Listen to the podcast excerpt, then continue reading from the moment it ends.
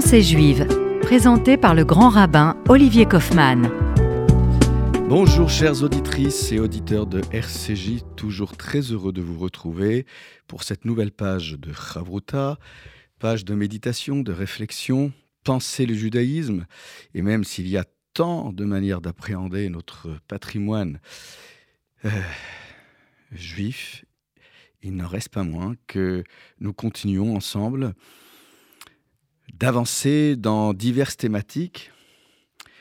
Et je voulais aborder avec vous euh, cette question qu'on peut appréhender là encore de différentes manières. Je n'ai pas la prétention euh, d'avoir la science infuse et une vérité, mais je vais vous présenter euh, une réflexion sur la beauté dans le judaïsme.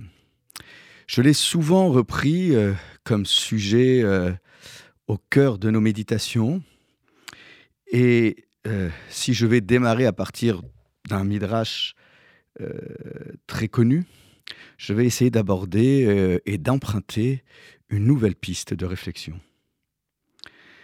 Le verset qui, lui, est toujours le même, c'est ce verset dans lequel Moïse s'exclame.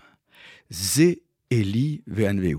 Ceci est mon Dieu et je veux le glorifier. Littéralement, je veux l'embellir. Cette notion d'embellissement, euh, vous avez sûrement entendu euh, assez souvent cette question de hidur mitzvah, de l'embellissement de la mitzvah. Mais nous y reviendrons dans une autre émission. Par contre, il est assez singulier qu'après avoir traversé la mer Rouge, un des instants les plus miraculeux qui vient parachever ce processus de libération du peuple d'Israël qui s'était amorcé en Égypte avec les dix et la sortie d'Égypte et qui est à l'origine de l'engendrement du peuple d'Israël. Ce qui est intéressant, c'est qu'on voit cette notion d'embellissement comme le corollaire de l'émancipation des Hébreux et la naissance du peuple d'Israël. Ce qui voudrait dire au sens de nos commentateurs rabbiniques que le peuple juif a vocation non seulement d'être beau, mais de diffuser la beauté. Mais pas n'importe laquelle. Et nous y reviendrons aussi. Si nous poursuivons euh, cette notion de sauvetage miraculeux de tout un peuple, poursuivi par les Égyptiens, et de l'autre côté, la mer Rouge, il est intéressant que les textes sont catégoriques à travers ce midrash. Un dévoilement de la présence divine manifeste et demande toute l'assemblée d'Israël, toutes conditions sociales confondues. Le midrash très connu, Mechilta, de Rabbi Shmuel, en lien avec cette exclamation de Moïse, Ceci est mon Dieu et je veux l'embellir et je veux le glorifier, comme pour dire que tous les enfants d'Israël avaient acquis un degré de prophétie euh, auquel euh, sûrement n'avaient pas accédé Isaïe et Ézéchiel comme prophètes. C'est dire que lorsque on voit des hommes et des femmes qui ont certes ponctuellement le temps de la traversée ou le temps de cette exclamation dont nous avons parlé, deviennent tous des prophètes et des prophétesses d'Israël. La traversée de la mer Rouge a ceci de singulier qu'il est à lui seul, c'est donc dire son autonomie, à lui seul l'incarnation, non seulement de la manifestation du peuple d'Israël vis-à-vis de Dieu, puisqu'il se manifeste héroïque, il traverse les pieds dans l'eau, la mer Rouge, mais une manifestation de Dieu qui, là encore, va euh, permettre aux enfants d'Israël de voir cette présence divine palpable et surtout de préparer les enfants d'Israël une section biblique suivante, de voir des sons face à la révélation de la Torah sur le mont Sinaï. Il y a ici cette exclamation démonstrative. Ceci est mon Dieu. Ce zé en dit long sur le caractère palpable, réel de cette présence perçue par tous les enfants d'Israël. Ce degré de perception est un des éléments constitutifs de la beauté. Passer à côté d'une chose belle dans la nature, c'est non seulement être indifférent à cet élément, mais c'est aussi être indifférent au caractère manifeste de la présence divine qui s'incarne à travers ces diverses manifestations naturelles. Ce n'est pas pour rien que nous avons des bénédictions, que nous prononçons face à un océan, face à une montagne, et j'en passe.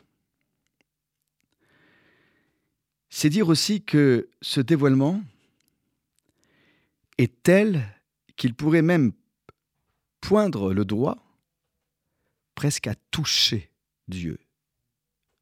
Vous savez, c'est cette chose assez incroyable que nous faisons lorsque nous sanctifions le, premier croissant de lune, Birkat Alevana ou Kiddush Alevana.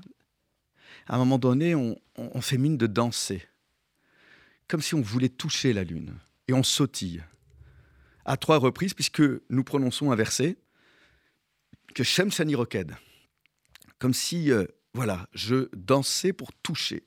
Il y a donc un déploiement du corps et de l'esprit qui nous permet euh, presque de toucher Dieu, si je peux m'exprimer ainsi.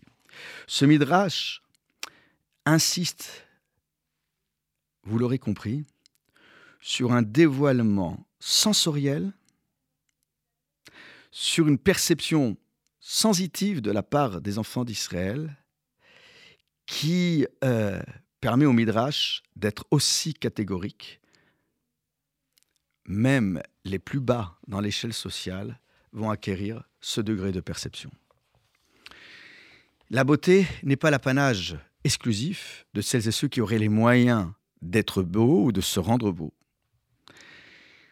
C'est un événement qui élève et qui rend beaux les êtres.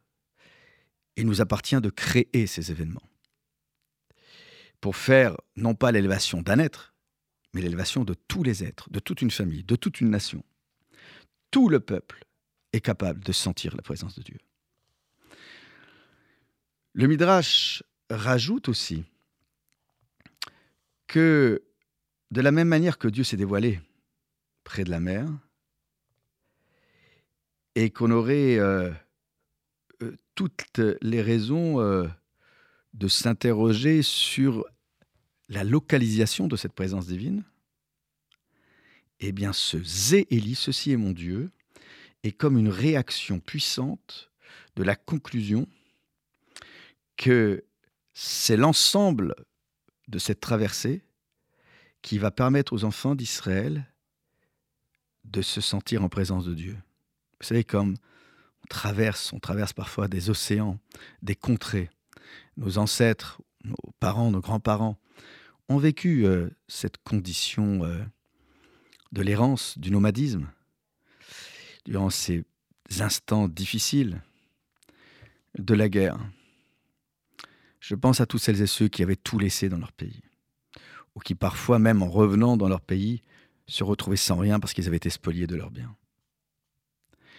Il y a tant de choses encore à dire sur cette notion de beauté.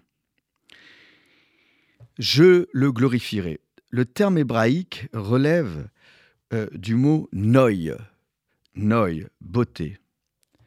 Comme si les enfants d'Israël avaient le désir ou le besoin de se sentir artistes, artisans de l'arrivée de Dieu sur terre, d'affirmer son avènement, comme s'ils étaient détenteurs d'une action possible face à Dieu. Dieu ne serait plus le Dieu interventionniste qui intervient seul. Cette fois-ci, c'est la main humaine qui va capable de montrer euh, sa capacité à parachever euh, la création divine. Une main tendue vers le haut, un sursaut du bas qui susciterait le sursaut d'en haut, voilà la beauté d'une création. La beauté, vous l'aurez compris à travers euh, ces propos euh, liminaires, euh, se constituerait à partir d'un partenariat entre celui qui pourtant, parce qu'il incarne la toute-puissance, n'a pas besoin des autres, mais qui se fait tout petit pour susciter la place de l'autre, la voix de l'autre. Et la beauté, c'est précisément cette capacité à ne rien transiger avec sa volonté d'être créateur sans pour autant euh, l'être à soi, l'être à lui seul. C'est-à-dire qu'il y a cette volonté d'être procréateur. C'est la question de la procréation qui serait euh, l'un des éléments fondamentaux de cette notion de beauté. On revient tout de suite après une pause de rafraîchissement musical.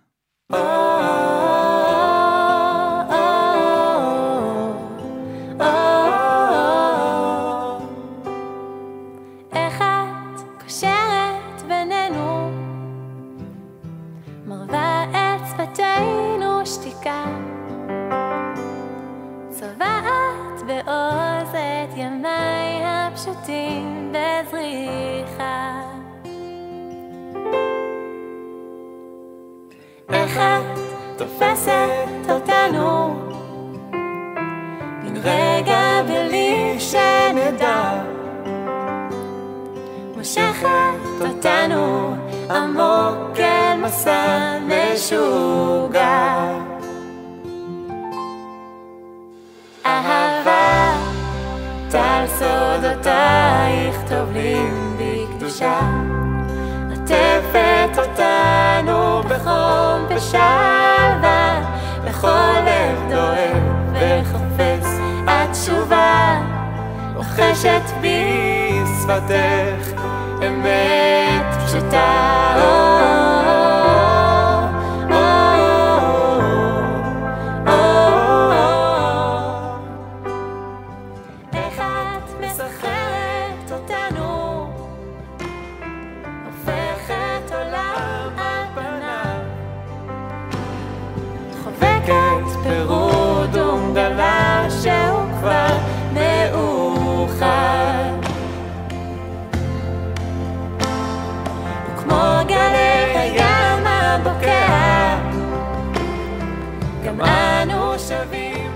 Et nous voilà de retour, de retour juste après cette pause rafraîchissante. Alors, pour poursuivre euh, cette euh, notion, cette question de la beauté, nous pouvons nous interroger à l'instar d'un rabbin, Rabbi Ishmael, comment un être fait de chair et de sang pourrait-il prétendre à embellir Dieu? C'est toujours cette question. Dieu à lui seul euh, dans sa solitude, puisque c'est le seul à, prétendre, à pouvoir prétendre à la solitude, Dieu à lui seul euh, n'a besoin de personne. Alors, il y a cette question de ce roi qui a besoin de Rov âme pour être magnifié, de la multitude de sujets pour être magnifié, glorifié. Et on peut tout à fait comprendre qu'un roi sans sujet n'est roi que pour lui-même. Dieu aurait besoin des humains pour être au cœur de toutes les discussions, de tous les chants, de tous les combats les plus nobles, pour la liberté, pour célébrer la liberté. La traversée de la mer Rouge, c'est une liberté enfin affirmée, enfin aboutie, celle qu'on n'imaginait plus. Mettez-vous à la place, mettons-nous à la place des Hébreux, acculés face à eux, la mer Rouge, et derrière soi, les Égyptiens qui se sont ravisés. Cet ennemi euh, dont on n'imaginait pas qu'il pourrait se raviser et, revenir de manière obsessionnelle pour se battre contre le peuple d'Israël. Et puis, euh, cette question de l'embellissement, comment euh, prétendre embellir Dieu, le Midrash nous dit, au nom euh, de Rabbi Ishmael, qu'il s'agirait d'un embellissement, un embellissement de par nos actions, de par nos réflexions, de par euh, notre créativité. Et cette créativité serait encadrée par les lois d'Israël. Je l'embellirai de par les commandements que j'appliquerai en somme. Et on donne les lois qui incarnent peut-être plus que d'autres, même s'il n'y a pas de hiérarchie à ce niveau-là, plus que d'autres, la beauté. Il s'agit euh, de la mitzvah euh, d'agiter, la loi qui concerne euh, ce mouvement d'agitation où on agite les quatre espèces végétales, le loulave. La souka, qui est sûrement la seule mitzvah qui nous enveloppe des pieds à la tête. Et c'est pour ça qu'on doit embellir la souka avec toutes sortes de fruits et légumes pour célébrer aussi une saison, euh, un tournant pour les travailleurs de la terre. S'entourer des mots de la prière, s'entourer euh, des franges, des tzitzit euh, qui pendent aux quatre coins du châle de prière. Pour Rabbi Ishmael, les enfants d'Israël ont pu mériter ce dévoilement pour éveiller en eux tous les sens, qui viendraient euh, manifestement euh, traduire une volonté d'accomplir une loi qui n'a toujours pas encore été donnée, mais une soif, un besoin, une prétention à. À quoi bon la liberté si c'est pour errer dans le désert, voire y mourir? Ce qu'on entendra souvent dans les rébellions. Euh, dans les discours des rebelles du peuple d'Israël.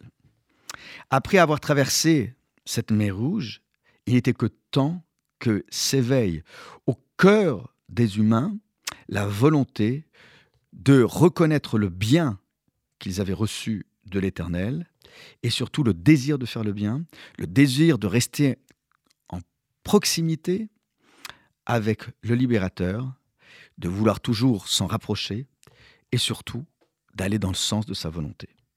La beauté, ce qui ne veut pas dire soumission, c'est d'aller dans le sens de la volonté de l'autre. C'est faire sa volonté la volonté de l'autre. Faire de la volonté d'autrui sa volonté. C'est ce rapport symétrique qui, là encore, serait un des éléments constitutifs de la beauté. En somme, vous pourriez me rétorquer, euh, oui, mais alors cela voudrait plutôt dire non pas je veux l'embellir, je veux le servir. Et qui dit service dit accomplissement de loi. Et on rentre toujours dans cette question. En quoi obéir à une loi viendrait amoindrir la beauté du lien que nous voulons entretenir avec lui? Souvent j'entends, à quoi bon contractualiser euh, des, liens amoureux euh, À quoi bon cet aspect formaliste? Pourquoi encadrer à chaque fois par la loi des choses qui relèvent de l'intimité euh, d'un couple? Et c'est toute cette question qu'on retrouve dans le couple Dieu et Israël. Oui, force est de constater qu'en fin de compte, je veux l'embellir, c'est d'une certaine manière, je veux le servir, je veux accomplir des lois. Nous y reviendrons dans une autre émission.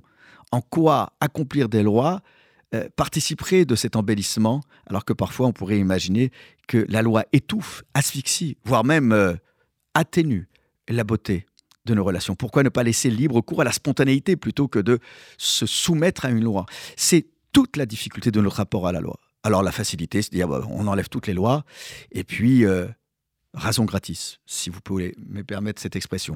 Ce qui veut dire encore une fois que la beauté, elle a un prix, elle a un cadre légal, et nous reviendrons encore une fois dans une prochaine émission sur ce cadre légal. Mes chers amis, eh bien oui, il faut se faire encore plus beau à la veille de Shabbat. Alors soyons beaux, apprêtons-nous, et puis euh, soyez bénis, soyez heureux. À très vite